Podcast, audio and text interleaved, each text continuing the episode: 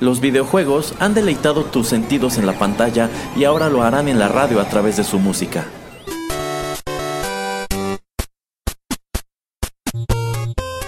Descubre por qué los videojuegos se han convertido en una manifestación más del arte. Inserta una moneda y acompáñanos. Esto es 8 bits. Hola amigos, qué gusto saludarlos a través de estos micrófonos y darles la bienvenida a la emisión número 66 de 8 bits, un acercamiento a los videojuegos a través de la música. Yo soy Erasmo, nos están escuchando en Rotterdam Press y antes de entrar con el tema de hoy quiero recordarles que pueden suscribirse a nuestro podcast en SoundCloud, iTunes, Google Podcasts, Spotify y también pueden encontrar algunas emisiones en YouTube. Y qué conveniente que sea esta la emisión número 66 66, tomando en cuenta el título al cual nos enfocaremos en esta ocasión. Este es uno de mis videojuegos favoritos. Este es un título que me encanta, se trata de Doom. En esta ocasión realizaremos una amplia retrospectiva sobre esta franquicia que este año cumple 28 años de existencia y está de manteles largos porque pues tiene ya lanzamiento nuevo en unos cuantos días y de hecho pues es precisamente a causa de ello que me viene a la cabeza realizar la presente emisión. Nos aguarda algo de música, algo de información, así que no perdamos más tiempo con presentaciones y vayamos con nuestro primer tema musical.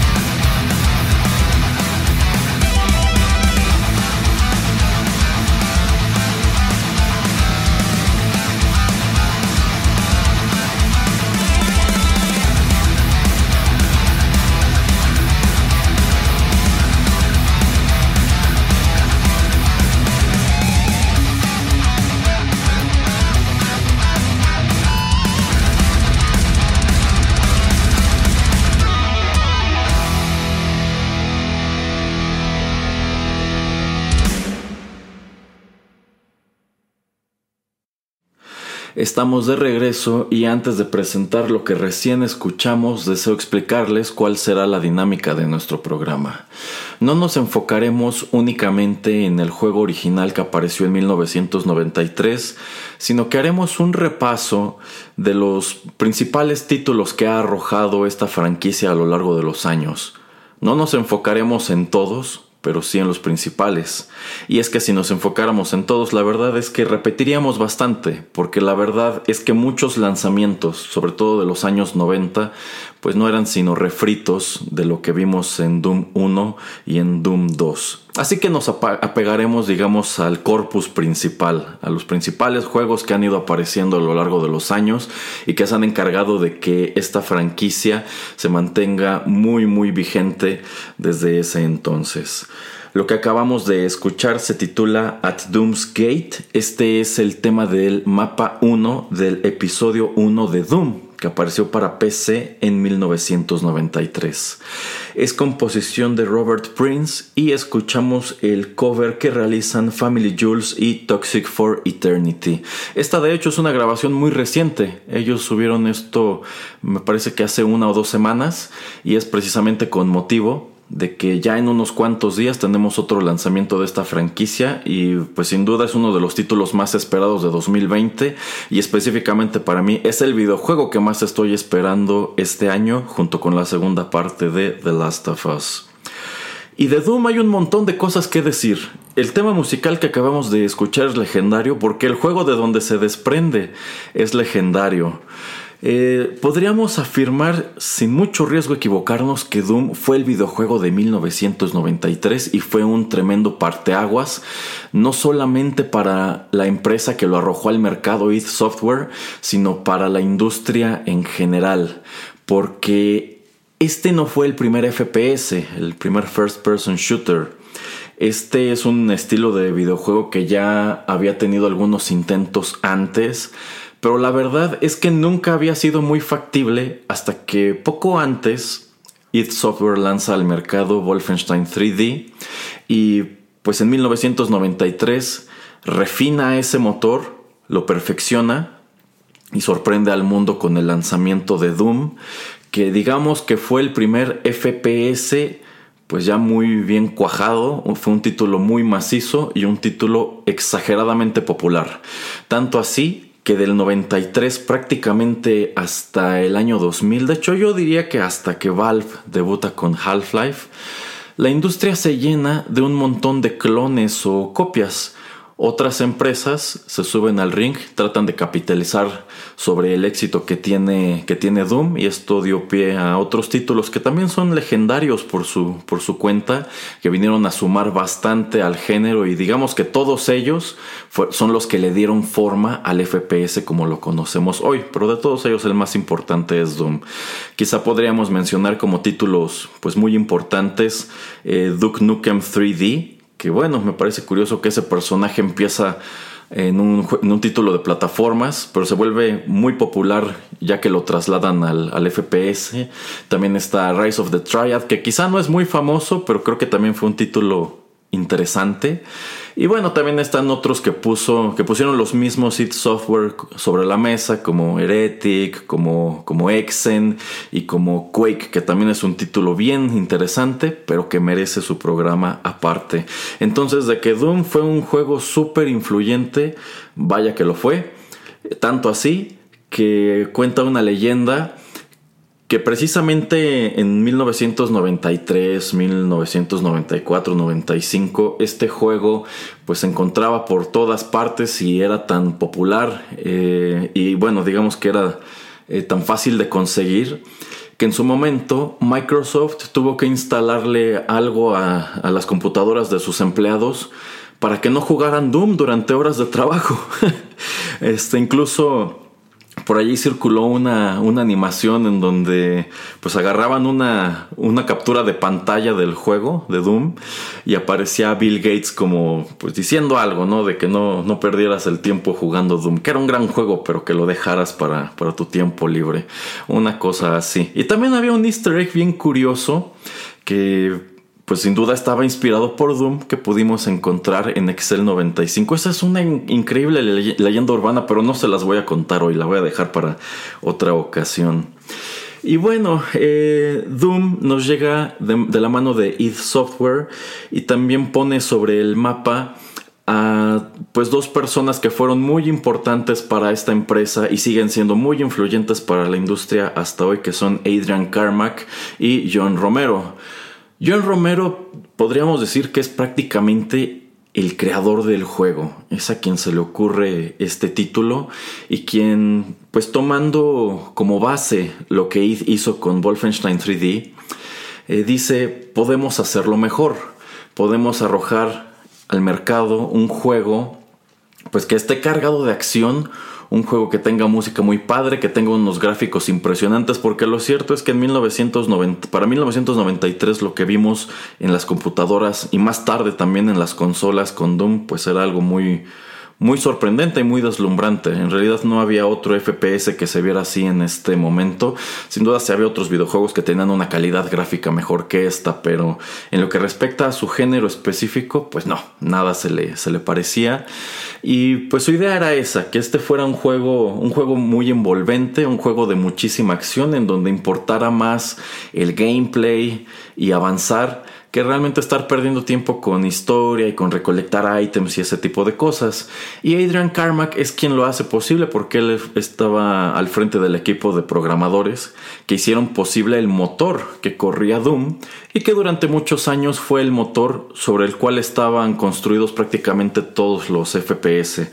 Y eso fue posible y digamos que ayudó a que se popularizara el género porque id deja este motor pues abierto. Ellos sencillamente lo colocan en el mercado para que quien desee lo agarre y pues elabore sobre él mismo. Y eso dio pie a que en su momento incluso existieran pues digamos que fanfics o versiones desarrolladas por fans del mismo Doom. Quizá algunos de ustedes se acuerden de Ultimate Doom, Brutal Doom, todos esos lanzamientos que aparecieron en los años 90, que también había pues programas que te permitían, crear tus propios niveles de Doom, muchos de los cuales incluso eran shareware, no tenías que pagarlos. Yo me acuerdo que había muchos que venían con estos discos incluidos en las revistas de cómputo, sin mencionar que precisamente fue a través de el shareware que Doom se hizo pues viral. No existía ese término como tal en los años 90, pero Doom se hizo viral de ese modo. La demo de Doom que pues no contenía solamente un nivel, contenía todo el primer episodio, es decir, una tercera parte del juego, era algo muy fácil de conseguir, estaba por todas partes y bueno, si te gustaba, te quedabas picado eh, por dónde se quedó el juego, lo único que hacías era, ahora sí, mandarle un giro, un giro postal a id, por lo menos así funcionaba en Estados Unidos, y ellos digamos que te mandaban un código con el cual podías ya desbloquear pues lo que restaba del juego, ¿no? O te mandaban el disco, qué sé yo. Aquí en México sí tenías que ir a una tienda y comprar pues la versión completa, pero eh, digamos que ese es un formato con el cual, sobre todo los jugadores más jóvenes, pues ya no están familiarizados, que es el shareware. El shareware, a quienes teníamos una computadora con capacidad de, de correr juegos en los años 90, pues nos permitió asomar un montón de cosas que probablemente solamente conocimos así en versión de demo y por eso muchas demos pues solían ser más cortas, eran digamos como probaditas que estaban allí para despertar tu interés y que te animaras ahora sí a comprar el producto completo. Em, Doom es uno de los principales ejemplos de un producto que se hizo viral de, esta manera. Eh, y bueno, es solamente una parte del enorme legado que tuvo, que tuvo este título. Doom fue un fenómeno enorme.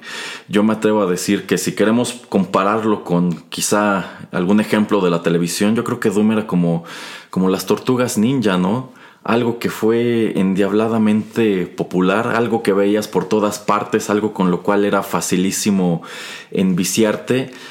Y hasta hoy, pues es un, es un juego referente, tanto así que quizás si no conoces cómo se llama el género, First Person Shooter o FPS, son juegos tipo Doom, o son juegos parecidos a Doom, o son otros Doom. Entonces, pues sí, sin duda fue un título muy muy importante. Este es el título que vino a poner sobre la mesa también todos los elementos narrativos que encontramos en Doom desde entonces. Esta es una franquicia que parece estar un poquito atascada. En este juego pues tú tomas el control de un marine que se encuentra estacionado en una base lunar en Marte, en, en, Phobos me parece que es donde comienza el juego. Y pues mientras estás de guardia, y hay todo un trasfondo de por qué, bueno, después hubo un trasfondo de por qué ese marine está estacionado en Marte, acontece una invasión infernal. Demonios comienzan a invadir esta, esta estación lunar, entonces tienes un setting que combina como ciencia ficción con fantasía, con, con horror, y bueno, tienes que sobrevivir, tienes que abrirte paso a través de monstruos, a través de demonios, y pues detener esta invasión averiguar qué sucedió y detener esta invasión y tu aventura te lleva de Phobos a Deimos y a las mismísimas entrañas del infierno.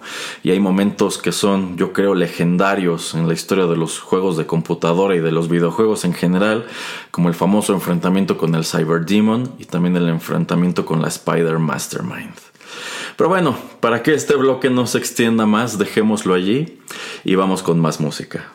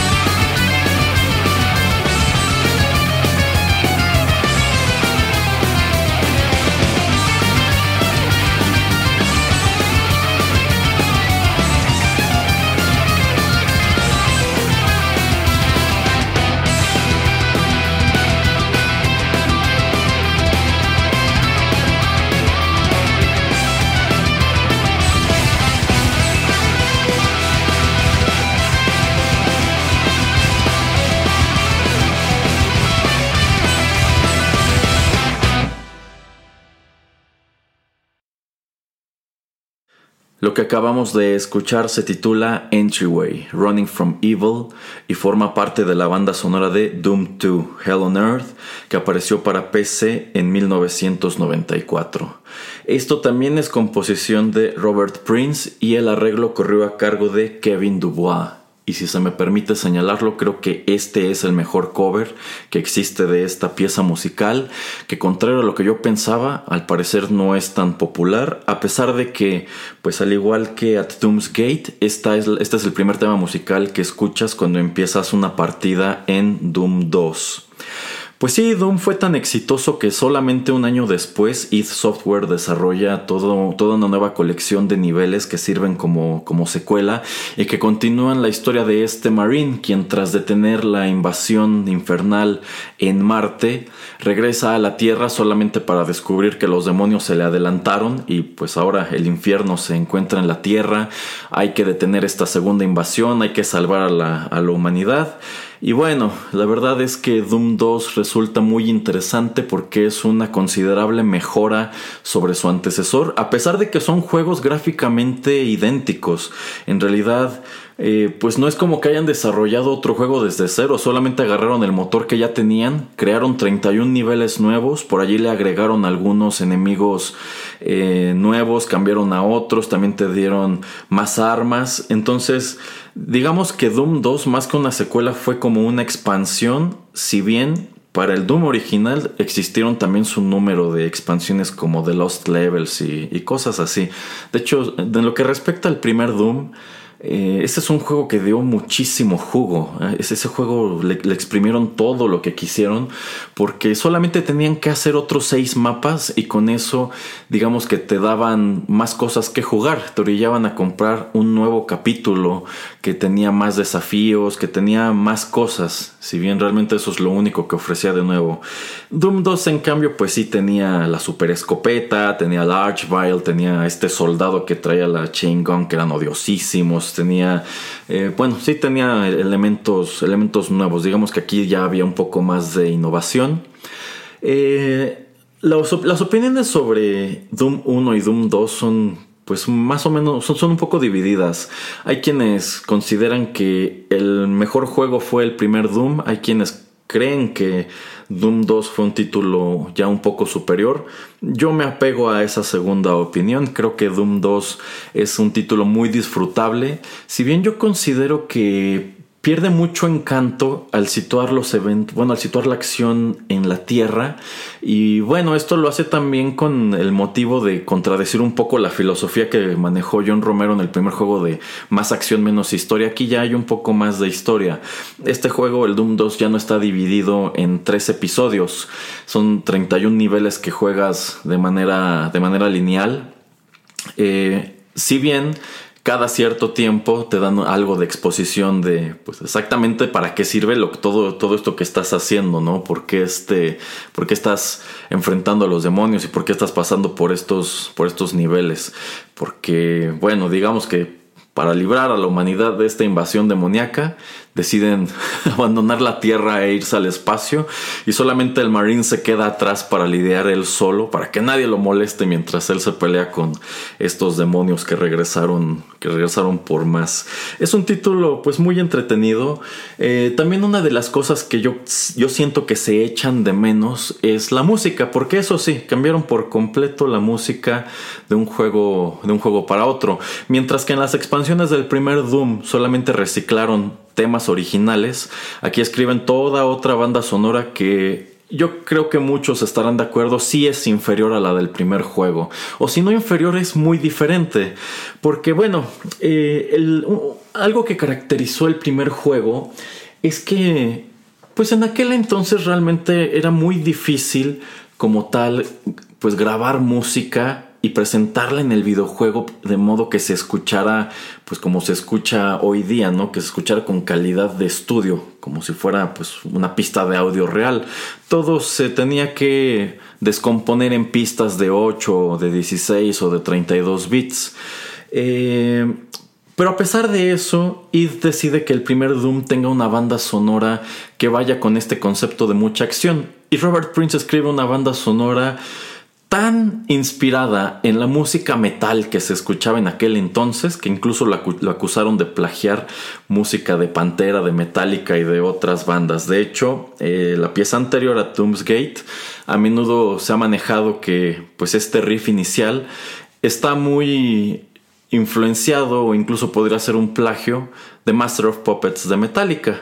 Y bueno, por allí recordarán que les armé toda una emisión, que creo que fue el programa 14, en donde hacíamos el comparativo entre las canciones que escribió Robert Prince para Doom 1 y Doom 2 y otras canciones de Pantera que se les parecen muchísimo.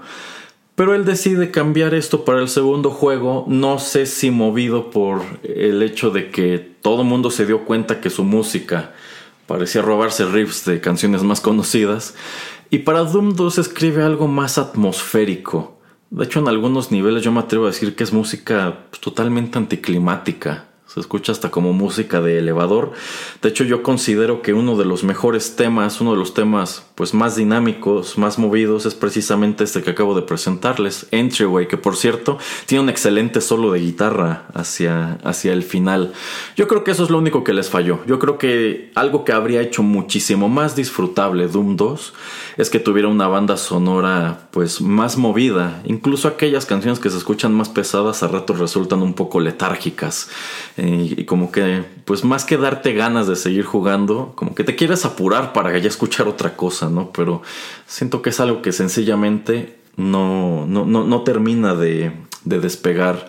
Y bueno, después del éxito que tiene id con Doom 1 y Doom 2 y todos los, los eh, productos eh, derivados que desarrollaron en aquel entonces, pues prácticamente los fans se quedaron con. se quedaron esperando una tercera entrega, un Doom 3. Empezaron a desarrollarlo, pero cuando lo terminaron, decidieron que ese juego saliera al mercado con otro título, que fue Quake, y no tuvimos más Doom sino hasta 1997, cuando apareció esto.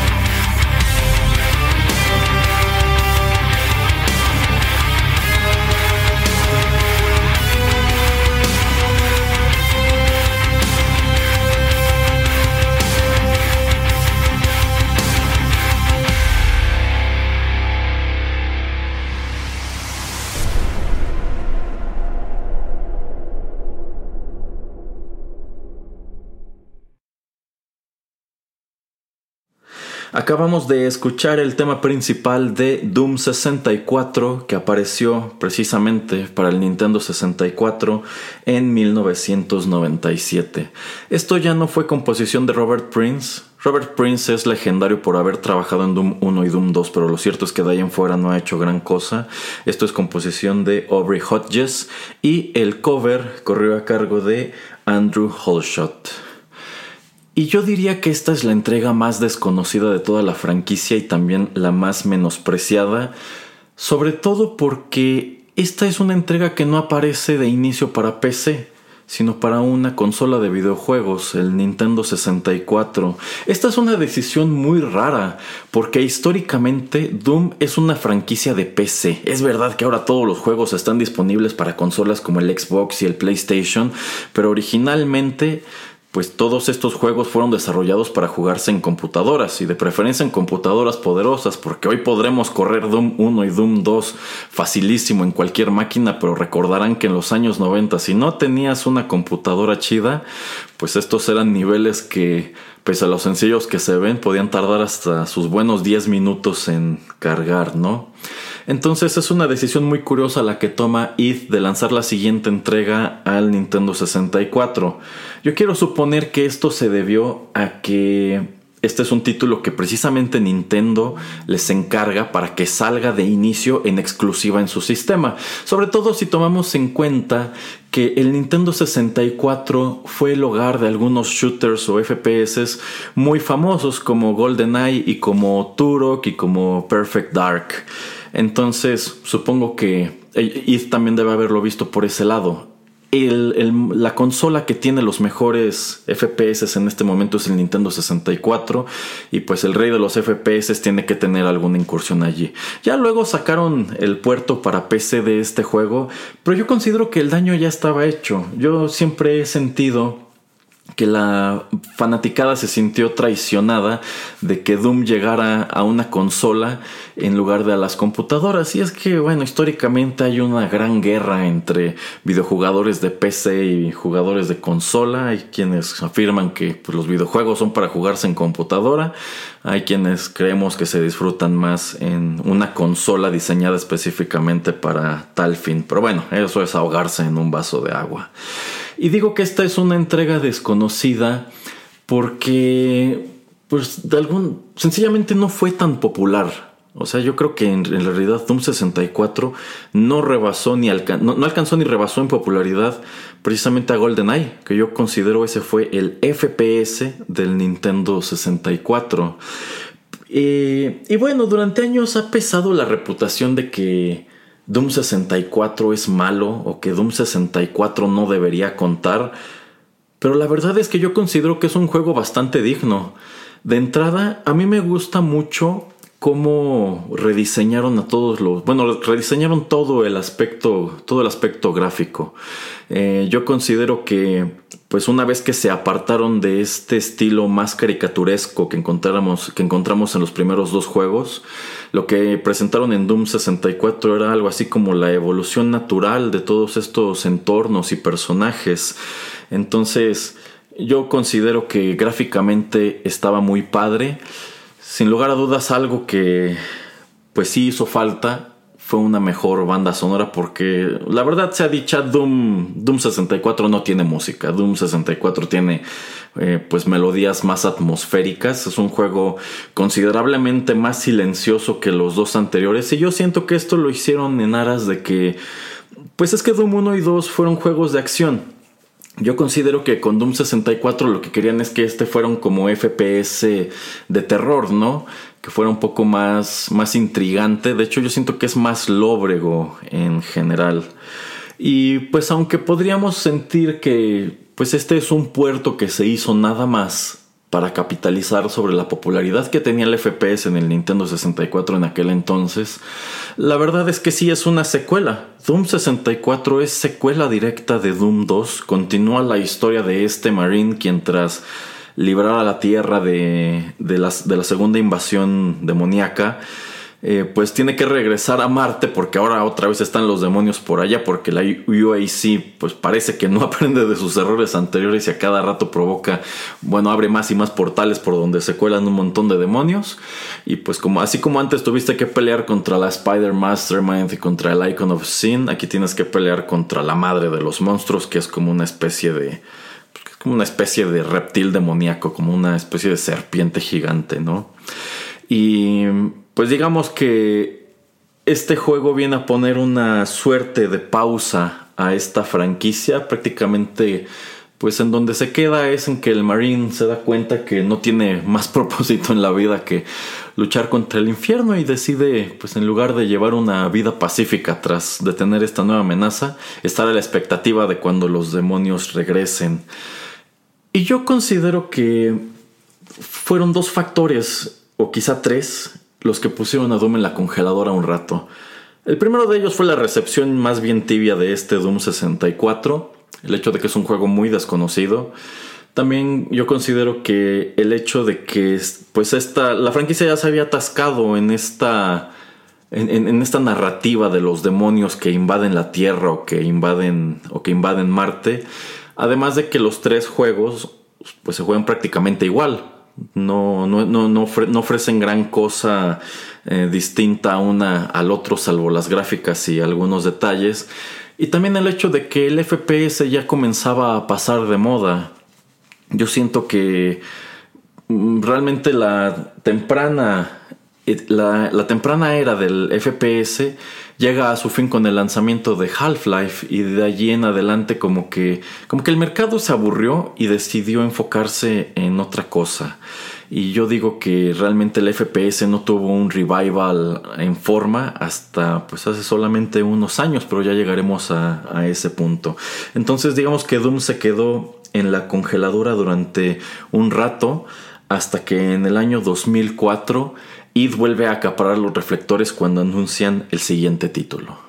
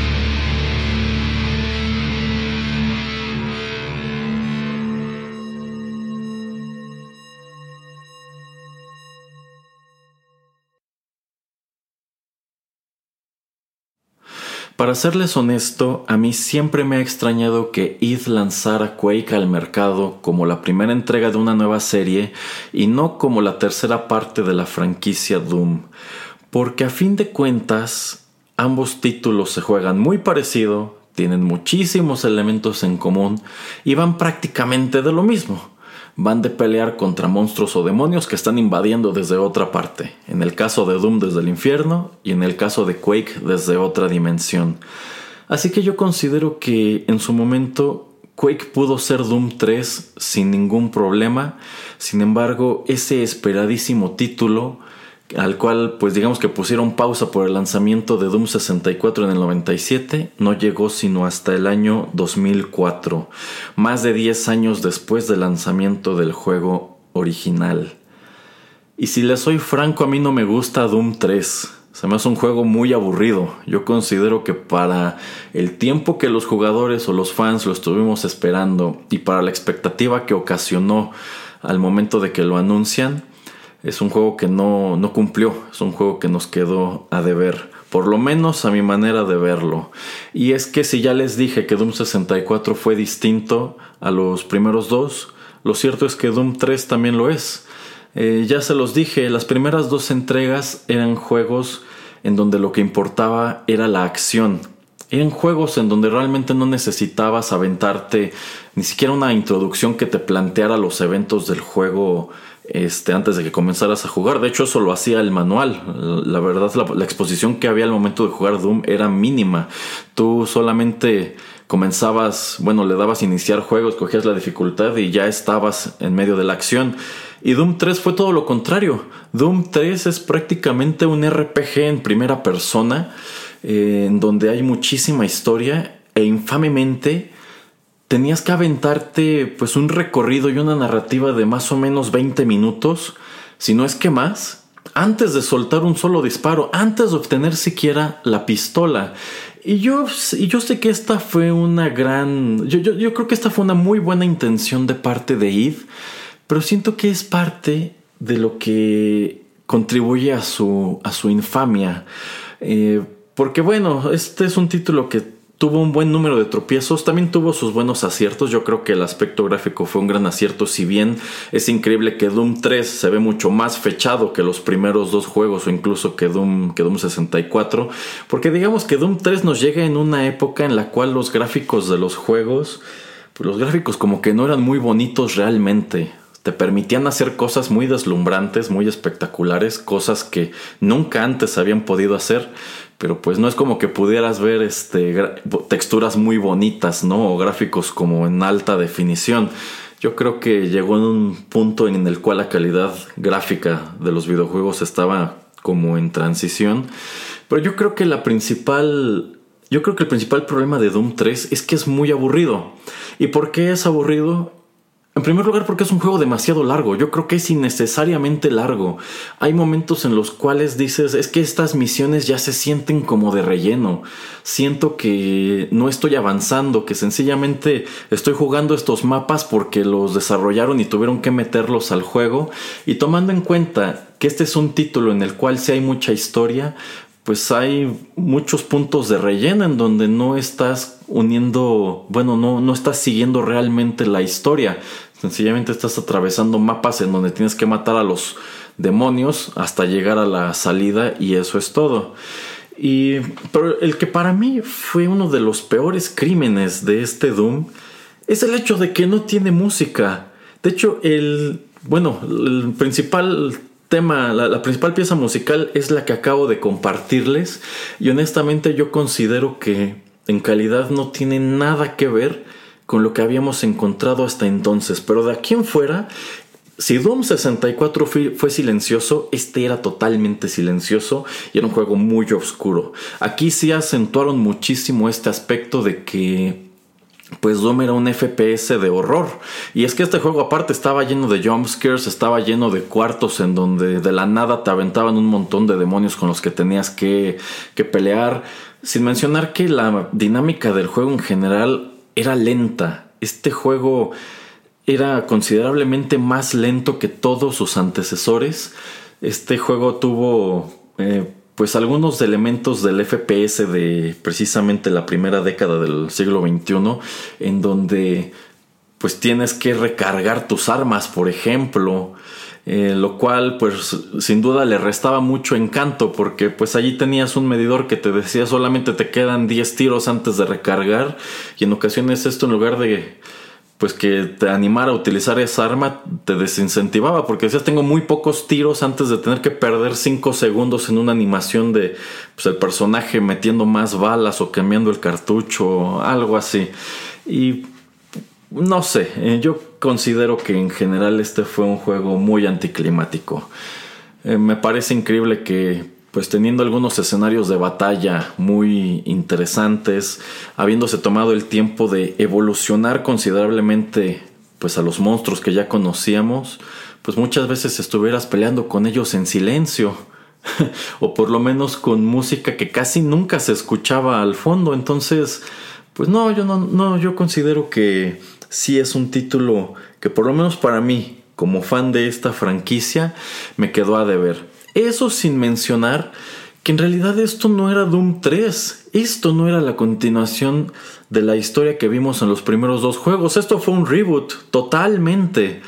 Eh, misma historia, un Marine llega a Marte y de repente un experimento sale mal y se desata una invasión demoníaca. Aquí tratan de aterrizarlo más, pues metiendo otros personajes como el Dr. Betruger y pues porque es que está...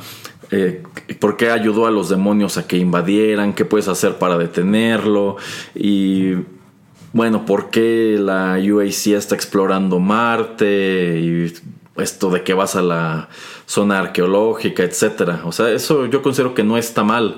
El problema es que pues para que vayas uniendo todos esos puntos tienes que pasar un montón de misiones que la verdad pues no son muy interesantes que digamos e insisto, el hecho de que el gameplay sea lento, el hecho de que el juego sea muy oscuro y que no haya música, pues por lo menos para mí fue un gran no.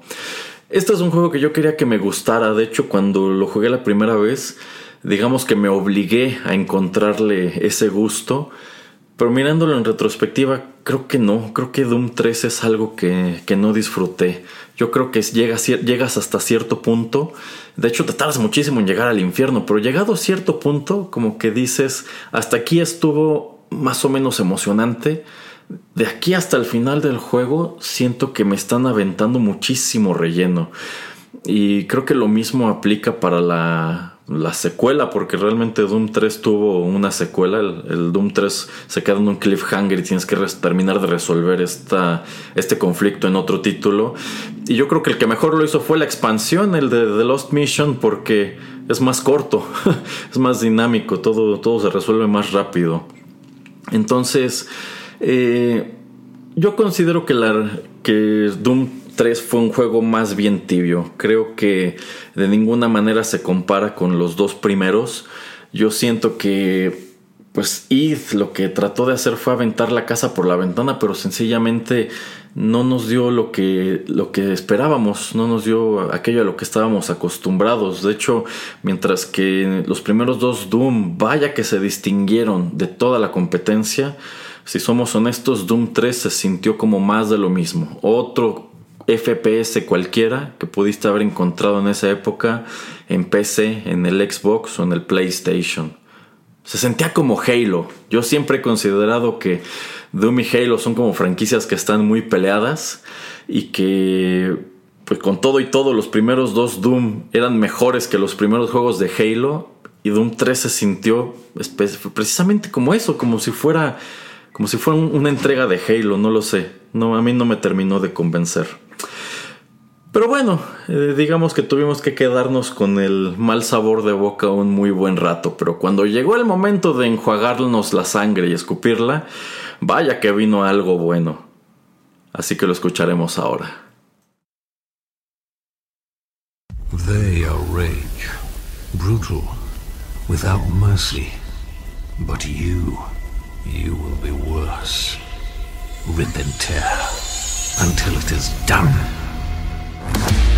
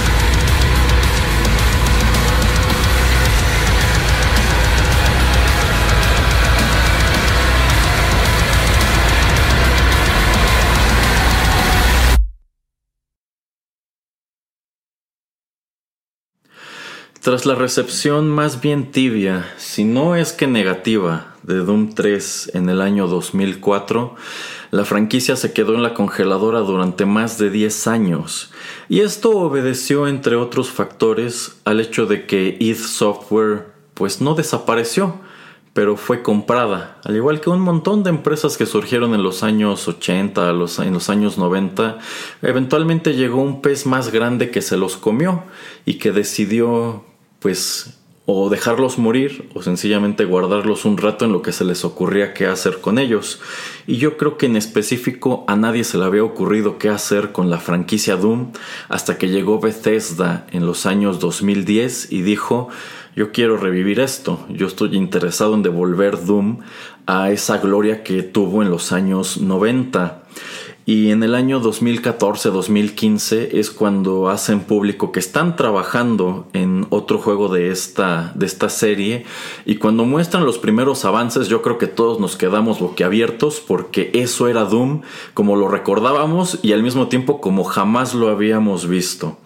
Y en el 2016 llega por fin al mercado eh, pues no precisamente Doom 4, sencillamente lo titularon Doom, muchos lo conocen como Doom 2016, a PC y sale de manera simultánea también para consolas, para el Xbox 360 y para el PlayStation 4.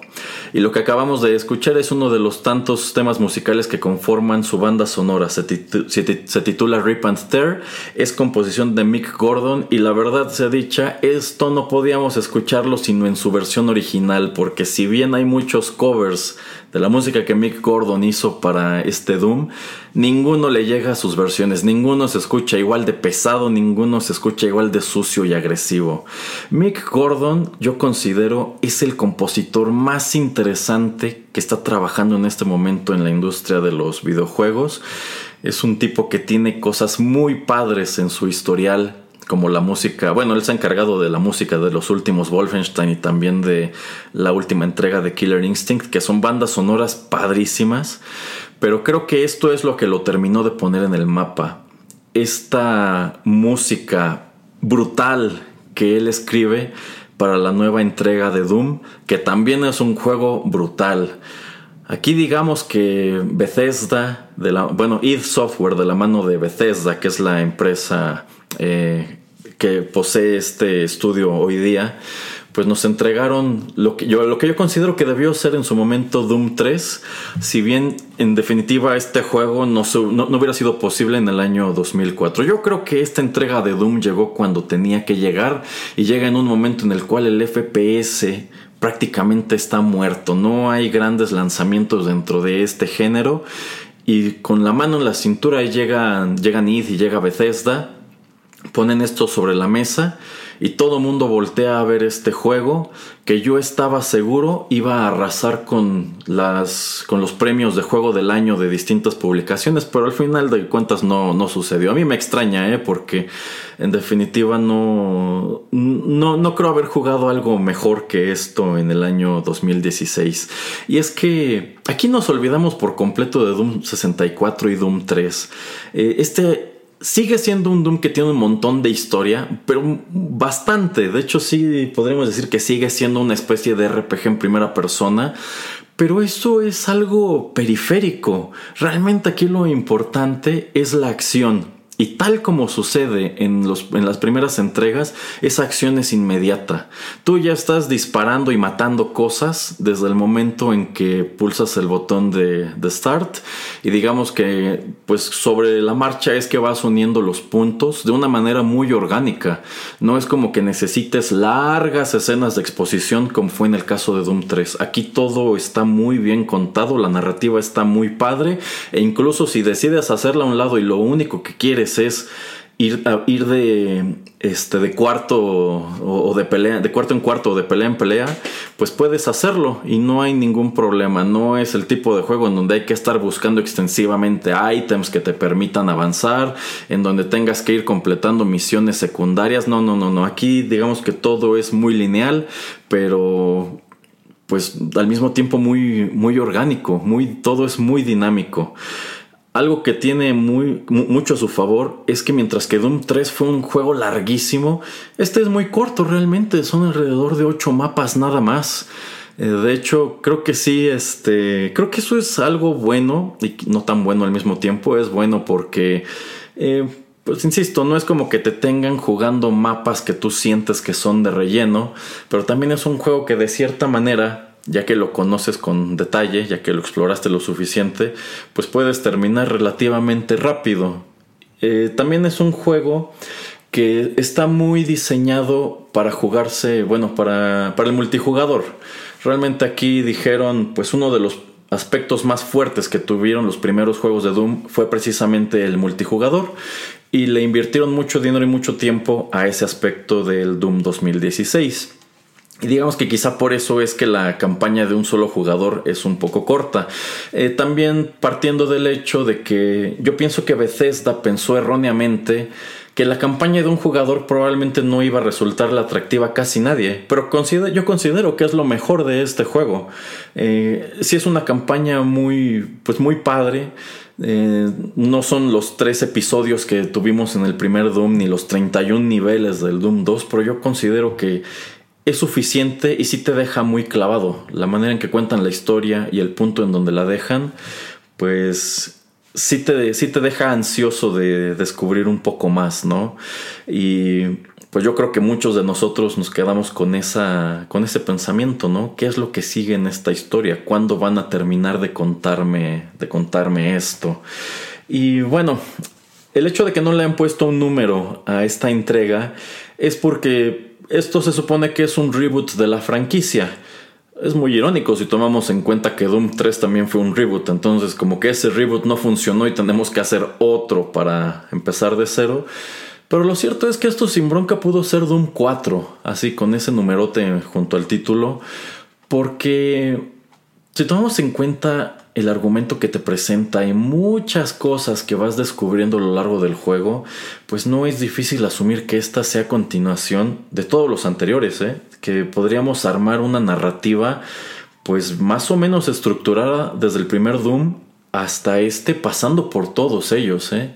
Entonces, yo creo que este fue un gran, fue un gran, gran acierto de parte de ellos. Fue la manera adecuada de revivir al gigante del género FPS. De hecho, también están haciendo cosas muy padres con Wolfenstein. Y de Quake sí estoy muy desconectado. La verdad es que nunca fui muy fan de, de, Quake salvo del primer juego.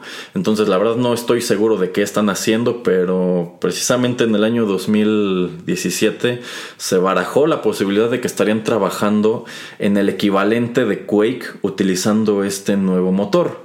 Pero el mismo hasta ahora no ha llegado. Siguen pues trabajando con estas dos franquicias de Wolfenstein y, Doom. Y pues vaya que lo están haciendo bien, vaya que, lo, que se las apañaron para hacerlo muy interesante. Eh, a diferencia de lo que sucede con Doom 64 y Doom 3, este es un título que pone muchísimas cosas nuevas sobre la mesa. Se juega pues muy distinto a todo lo que habíamos visto hasta ese momento. De hecho, yo creo que es el más dinámico de todos. Este es un juego que te obliga a moverte y eso a mí me gusta, porque en los otros Doom, de pronto, sobre todo en el Doom 2, de pronto era muy fácil como refugiarte, ¿no? Y estar, eh, pues, desde algún lugar seguro buscando estrategias de acabar con los monstruos que te estorbaban y cosas así. Este es un juego que sí te empuja de lleno al combate.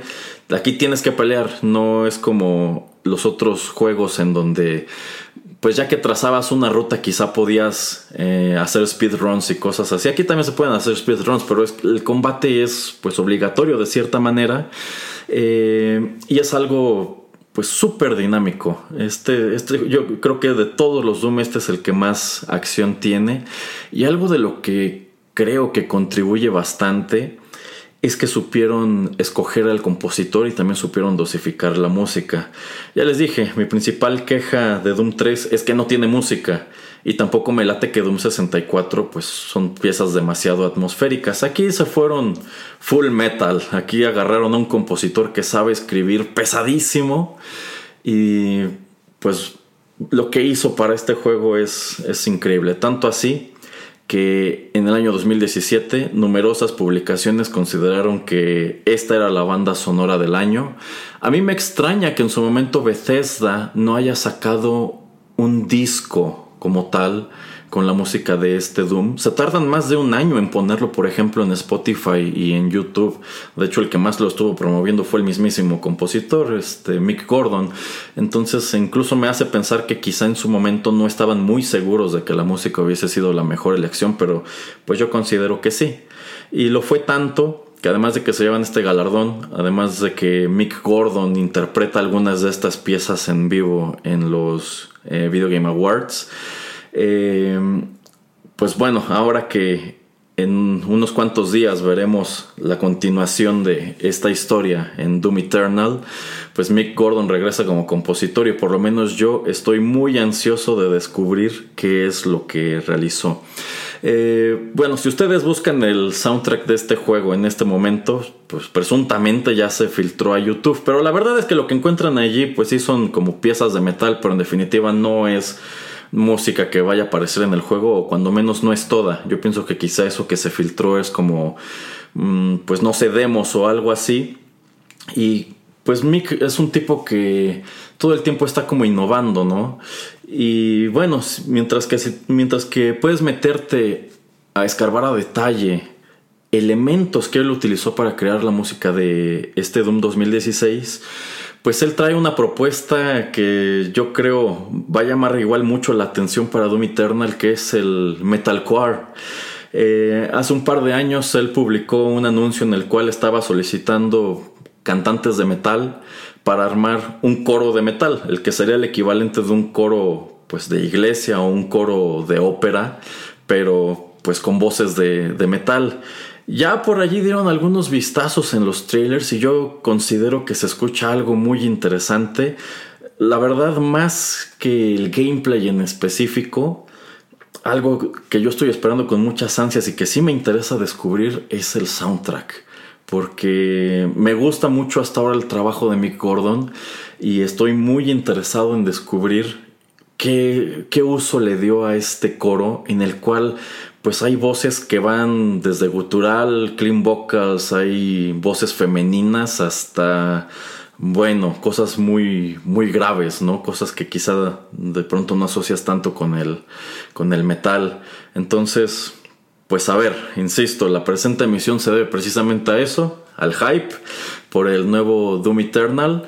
En definitiva no es un juego del cual se pueda traer música pronto porque pues va a estar un poco, un poco restringida. Incluso pues estuve rascando a ver si había algo que pudiera traer por lo menos para cerrar esta emisión, pero no hay nada concreto. Entonces, eh, pues para qué nos adelantamos o para qué traemos este de estos eh, de estas pistas de fans que armaron con pues pedacitos realmente de lo que se puede escuchar limpio en, los trailers, ¿no? Que por cierto, ¿qué de trailers lanzaron para Doom Eternal, eh? Se nota que están conscientes de que es un título muy esperado y pues como que están haciendo esa espera medio insoportable. Y eso me parece muy chido. Pero bueno, con eso llegamos al final de esta emisión. Muchísimas gracias por la sintonía. Insisto, yo quería despedirme con algo de la nueva entrega, pero no estuvo disponible, así que voy a dejarlos con algo que también nos viene de la banda sonora de Doom 2016. Yo considero que este, sin bronca, si se hubiera lanzado, insisto, como, como un disco aparte, pudo ser uno de los álbumes de metal de ese año, porque este sujeto allá en su estudio en Australia, la verdad, escribe unas cosas que se escuchan muchísimo más pesadas que un montón de bandas de metal que están trabajando hoy día. Pero bueno, ya escuchamos Rip and Tear. Los voy a dejar con el arreglo que hace Mick Gordon del tema, pues de uno de los temas más entrañables de esta franquicia, que de hecho es con el que abrimos esta emisión. Este es el arreglo que realiza o que realizó en 2016 Mick Gordon de At Doom's Gate. De nuevo, muchísimas gracias por la sintonía. Yo soy Erasmo. Nos escuchamos muy pronto.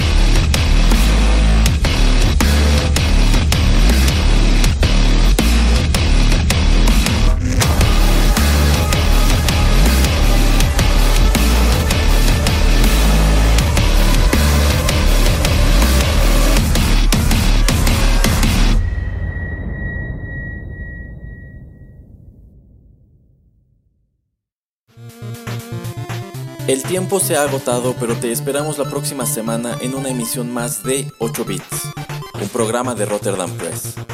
Hasta la próxima.